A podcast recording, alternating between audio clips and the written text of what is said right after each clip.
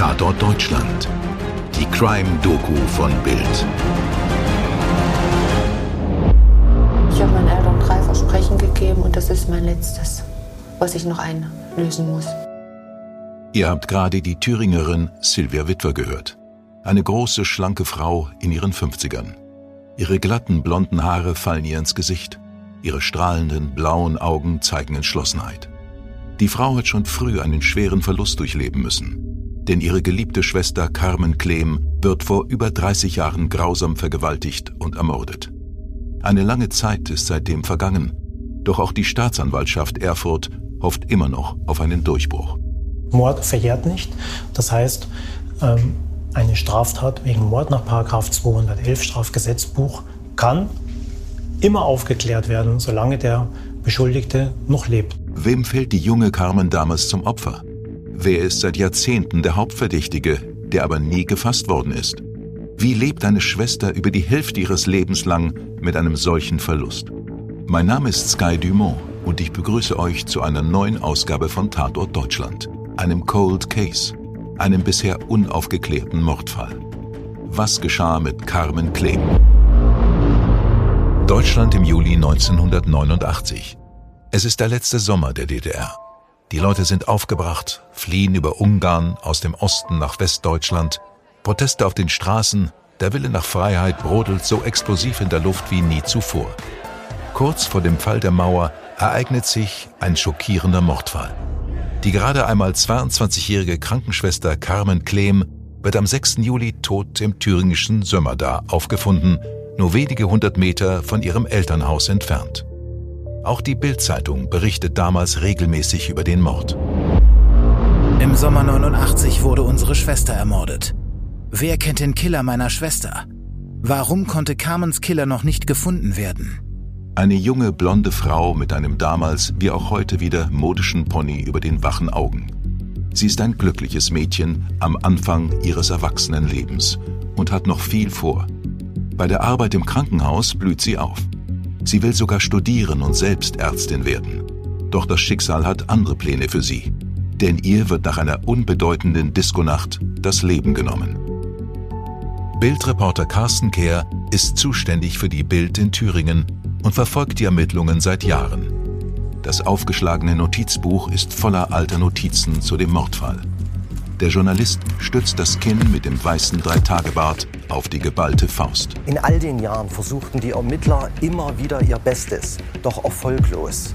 Mich fasziniert besonders an dieser Geschichte die Schwester von Carmen Klee. Sie hat ein letztes Versprechen ihren Eltern gegeben. Ich werde den Täter finden.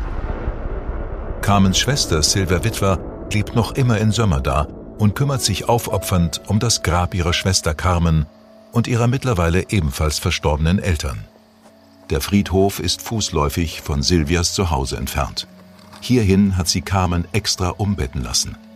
Bildreporter Kehr trifft Silvia, die frische Lilien für ihre Schwester gekauft hat und neben ihrem lächelnden Foto auf dem Grabstein platziert. Was bedeutet das, das Grab Ihrer Schwester jetzt unmittelbar neben Ihrem Wohnhaus zu haben? Ja, ich habe äh, hab keinen Zeitdruck mehr. Also ich kann zu jeder Tag- und Nachtzeit äh, hierher gehen und kann äh, Blumen hinstellen und mich um die Grabpflege kümmern, denn das ist mir sehr wichtig, dass es immer, immer ordentlich aussieht. Ich rauche hier mein Sekrettchen, trinke meinen Radler, wenn ich Feierabend habe und unterhalte mich halt mit den dreien. Was man so am Tag über erlebt hat, gute Sachen, schlechte Sachen, worüber man sich geärgert hat, dass man ein Zuhörer. Und haben Sie dann auch das Gefühl, sie sei noch da, sie hört Ihnen zu? Sie sind immer da. Aber wenn sie nur liegen, aber sie sind halt immer da. Carmen und Silvia trennen nur zehn Monate. Deshalb wachsen sie quasi wie Zwillinge auf. Silvia schenkt dem Reporter ein Lächeln, während sie von ihrer Schwester erzählt. Doch ihre Trauer lässt sich kaum verbergen. Kaum waren ruhiger. Ruhig, zurückhaltend, aber irgendwie doch immer im Mittelpunkt. Also sie war eben ähm, ein besonderer Mensch. Nicht jetzt, weil das passiert ist, sondern die, haben, die ist von jedem gemocht worden. Die hatte wunderschöne Augen. Da hat alles gestimmt. Ich habe mir immer ein Beispiel an ihr genommen, aber ich bin nie rangekommen an sie. Silvia will nach über drei Jahrzehnten nun endlich Gerechtigkeit. Um mehr über die rechtliche Lage zu erfahren, stattet Reporter Kehr dem Oberstaatsanwalt Hannes Grünseisen einen Besuch ab. Dieser führt den Journalisten in sein verglastes Büro in Erfurt, von dem aus man fast schon einen Panoramaausblick über die Landeshauptstadt hat. Anhand eines Straßennetzplans der Kreisstadt Sömmerda erklärt Grünseisen, wo das Verbrechen in der besagten Nacht stattgefunden hat. Herr Grünseisen, was können Sie uns erzählen über diese Nacht vom 1. zum 2. Juli 1989, in der Carmen Kleen ihren letzten Weg genommen hat? Wo ging der genau lang? Die Geschädigte befand sich in der Nacht in der Mitternachtsdisco im, im Jugendclubhaus in Sömmerda seinerzeit, hat dort getanzt und hat gegen 1.30 Uhr mit einer Freundin die Diskothek dann verlassen und ging dann hier entlang zusammen mit der Freundin. Dort bei der Bahnhofstraße trennten sich die beiden jungen Frauen. Zurück im Jahr 1989. Ganze 2,5 Kilometer trennen die Wohnung von Carmens Freundin von ihrem Elternhaus. Oberstaatsanwalt Grünseisen fährt mit dem Finger auf der Karte entlang. Carmen geht diesen langen Weg, mitten in der Nacht ganz allein und trifft dort irgendwo auf ihren Mörder. Die genauen Details will die Polizei nicht preisgeben. Fakt ist jedoch, vor ihrer Ermordung wird Carmen vergewaltigt. Carsten Kehr läuft mit Schwester Silvia die Straßen ihres ehemaligen Wohnviertels in Sömmerda ab. Eine ruhige Gegend, in der überwiegend Familien wohnen. An der Stelle vor ihrem damaligen Elternhaus bleiben sie stehen. Hier steht mittlerweile ein Wohnblock. Silvia erinnert sich genau an den Tag der Tat. Der Bildreporter versucht mit ihr zu rekapitulieren, wie die Familie überhaupt von dem Vorfall erfahren hat. Hier stand früher ihr Elternhaus. Und als die dann aus ihrem Urlaub zurückkamen und Carmen war nicht da, wie haben sie sich denn da verhalten? Erstmal war das äh, für sie nicht schlimm, weil sie ja öf öfters genächtigt hat bei ihrem Freund. Aber als dann äh, die äh, Meldung vom Krankenhaus kam, dass sie nicht äh, auf Arbeit erschienen ist, was für Carmen sehr untypisch war. Auf Carmen war immer Verlass. Äh, dann sind sie hellhörig geworden und dann haben sie Vermisstenanzeige bei der Polizei gestattet. Carmen ist zu diesem Zeitpunkt jedoch bereits tot. Erst vier Tage später wird ihre Leiche von einem Anwohner in einem Gebüsch gefunden und das in unmittelbarer Nähe von Carmens damaligen Zuhause. Tagelang liegt das Mädchen dort, Hitze, Regen und Ungeziefern ausgesetzt. Dementsprechend ist sie kaum wiederzuerkennen. Ein fürchterlicher Anblick. Carmens Schwester Silvia kämpft mit den Tränen, während sie sich an den bisher wohl schlimmsten Tag ihres Lebens zurückerinnert. Ich habe nur die Jacke von Carmen gesehen. Die hat den Polizist über den Arm gelegt und ähm, das war eine Jacke, die auch unsere Tante genäht hat, die wir auch gleich hatten. So ein Bolero-Jäckchen. Aber Sie selbst haben sie damals zu dem Zeitpunkt nicht gesehen. Wir durften sie nicht sehen, weil ähm, das äußere Erscheinungsbild von Carmen so schlimm war, dass wir sie nicht uns angucken sollten. Es war ja sehr heiß, es war Regen und ähm, da kann man sich ein Bild machen, wie sie ausgesehen hat. Vier Tage hat sie ja bei der Witterung draußen gelegen. Das war wie ein Stich ins Herz. Als diese Todesnachricht kam von Ihrer Schwester, wie ging es für Ihre Eltern weiter? Ja, meine Mutter ist über Nacht weiß geworden. Die Haare Die Haare, die war über Nacht. über Nacht. Die, war, die waren anders. Da war alles nicht mehr so, wie es war vorher. 120 Ermittler sind kurz nach dem Leichenfund an dem Fall dran. Zunächst geht man davon aus, dass es sich bei dem Täter um einen der vielen Schichtarbeiter nahegelegener Betriebe handelt, die auch nachts unterwegs sind. Doch plötzlich zieht auch einer von Carmens damaligen Nachbarn die Aufmerksamkeit auf sich. Bildreporter Carsten Kehr will von Oberstaatsanwalt Hannes Grünseisen wissen, wie es dazu gekommen ist. Wie sind ihm die Ermittler damals auf die Spur gekommen? Das ist richtig. Es gab seinerzeit einen Beschuldigten, der hatte sich nach Auffinden der Leiche verdächtig verhalten. Er hatte dort gegenüber eingesetzten Volkspolizisten Täterwissen offenbart, also Wissen offenbart, was man eigentlich nicht haben kann, wenn man an der Tat nicht beteiligt war. Er wurde daraufhin auch vorläufig festgenommen. Er befand sich fünf Monate seinerzeit in Untersuchungshaft. Der Verdächtige Holger S. wohnt damals genau gegenüber von Carmens Elternhaus. Er macht sich negativ bemerkbar, als er die junge Carmen beim Sonnen mit einem Fernglas beobachtet.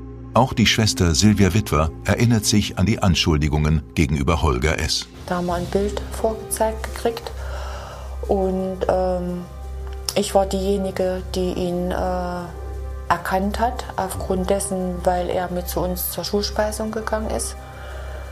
Ja, und daher kannte ich ihn. Und als ich das Bild gesehen habe, dann kam eine Leere, so eine Leere im Kopf, so ein Absinken, so ein, ein ganz komisches Gefühl.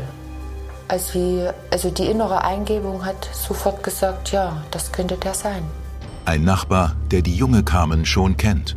Ein Mann, zu dem sie vielleicht auch ein gewisses Vertrauen hat. Hegt Holger S. insgeheim Gefühle für Carmen? Oder ist es gar eine krankhafte Besessenheit? Stillt er mit der Vergewaltigung seine Begierde und bringt das Mädchen schließlich aus Verzweiflung um? Schließlich kennt die junge Frau ihn. Trotz des Verdachts wurde Holger S. bis heute nicht als Täter überführt. Oberstaatsanwalt Hannes Grünzeisen erklärt weshalb. Es gab 32 Vernehmungen, fast 270 Stunden ist er vernommen worden. In keiner einzigen dieser Vernehmungen hat er irgendeine Tatbeteiligung eingeräumt oder konnten irgendwelche objektiven Beweise dann dingfest gemacht werden, sodass am Ende das Verfahren eingestellt wurde, weil kein hinreichender Tatverdacht bestand. Der Fall ereignet sich im Jahr 1989. Die Mittel und Wege der wissenschaftlichen Untersuchungen verbessern sich bis heute stetig. Fortschrittliche Methoden, die ein klein wenig Hoffnung geben. Es sind ja auch Spermaspuren gefunden worden, aber auch mit den jetzigen Untersuchungsmethoden konnten diese nicht so weit individualisiert werden, dass man sie einer konkreten Person zuordnen könnte. Aber die Wissenschaft verbessert sich ja ständig und man darf in so einem Fall die Hoffnung nie aufgeben, dass der Fall dennoch auch anhand der jetzt noch vorhandenen Spurenextrakte gelöst werden könnte. Doch es bleibt die Frage, wer hat der erst 22-Jährigen auf so schreckliche Weise das Leben genommen? War es Holger S. am Ende doch nicht? Auch Carsten Kehr kann nur Vermutungen anstellen. Wir wissen nicht, was sich damals genau hier abgespielt hat. Hat sie zum Beispiel einen Liebhaber zurückgewiesen? Oder gibt es einen ganz anderen Verdächtigen, den die Polizei noch gar nicht auf dem Schirm hat? Allen Hinweisen wurde nachgegangen, alle Ermittlungen eingestellt. Der Mord von Carmen Klehm wird zu einem Cold Case. Für Carmens Schwester Silvia ist der Kampf um Gerechtigkeit jedoch noch lange nicht vorbei. Sie hat jahrelang gespart und eine Belohnung von 10.000 Euro für jeden zum Täter führenden Hinweis ausgesetzt. Obwohl sie als Obst- und Gemüseverkäuferin nicht viel Geld verdient, würde Silvia alles dafür geben, um endlich Frieden zu finden. Für ihre Familie und für sich. Ja, das ist es mir wert. Es soll den Mördern nicht so leicht gemacht werden. Also sie sollen immer das Gefühl haben, wir kleben noch irgendwo, wir, wir geben nicht auf. Ich gebe nicht auf. Ich will das nicht. Drei Versprechen, kaum umzubetten, habe ich erfüllt. Ich habe meine Eltern gepflegt. Ich bin erfüllt? da bis zum Lebensende für euch. Und jetzt ist es noch den Mörder finden. Einer von dreien. Und da hoffe ich, dass ich das schaffe. Alle, die an dem Fall beteiligt waren, die ermittelt und gekämpft haben, setzen auf Hinweise der Bevölkerung. Auf eure Hinweise. Bleibt bis zum Schluss dran, es gibt noch wichtige Informationen. Bis zum nächsten Mal, euer Sky Dumont. Am 1. Juli 1989 besucht die junge Krankenschwester Carmen Klehm eine Party im Jugendclub, dem heutigen Volkshaus Sömmerda in der Weißenseer Straße 33. Gegen Mitternacht macht sie sich mit einer Freundin auf den Weg nach Hause. Ihre Wege trennen sich in der Bahnhofstraße am Krankenhaus. Carmen ist von da an allein unterwegs. Erst vier Tage später, am 6. Juli, wird ihre Leiche im Gebüsch hinter einer Turnhalle gefunden. Der Nachbar Holger S. wird als Hauptverdächtiger ermittelt, aber aus Mangel an Beweisen wieder freigelassen. Sollten Sie Hinweise haben, die den Ermittlern in irgendeiner Weise nützlich sein könnten, wenden Sie sich bitte an die Polizei oder die Staatsanwaltschaft Erfurt. Helfen Sie Silvia, ihr letztes Versprechen einlösen zu können. Tatort Deutschland ist eine Produktion aus den Wakeword Studios. Projektleitung Simone Terbrack. Produktion Fabian Scheffler. Drehbuch Nadja Goldhammer.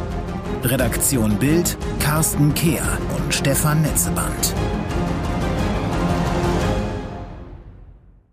Dir hat diese Folge von Tatort Deutschland gefallen? Du bekommst von True Crime einfach nicht genug. Dann hör jetzt in unsere weiteren Folgen rein. Hier warten mehr als 200 spannende Fälle auf dich, wie das Verschwinden von Rebecca Reusch, der Prozess gegen O.J. Simpson oder die Entführung von Ursula Herrmann. Wir hören uns bei Tatort Deutschland.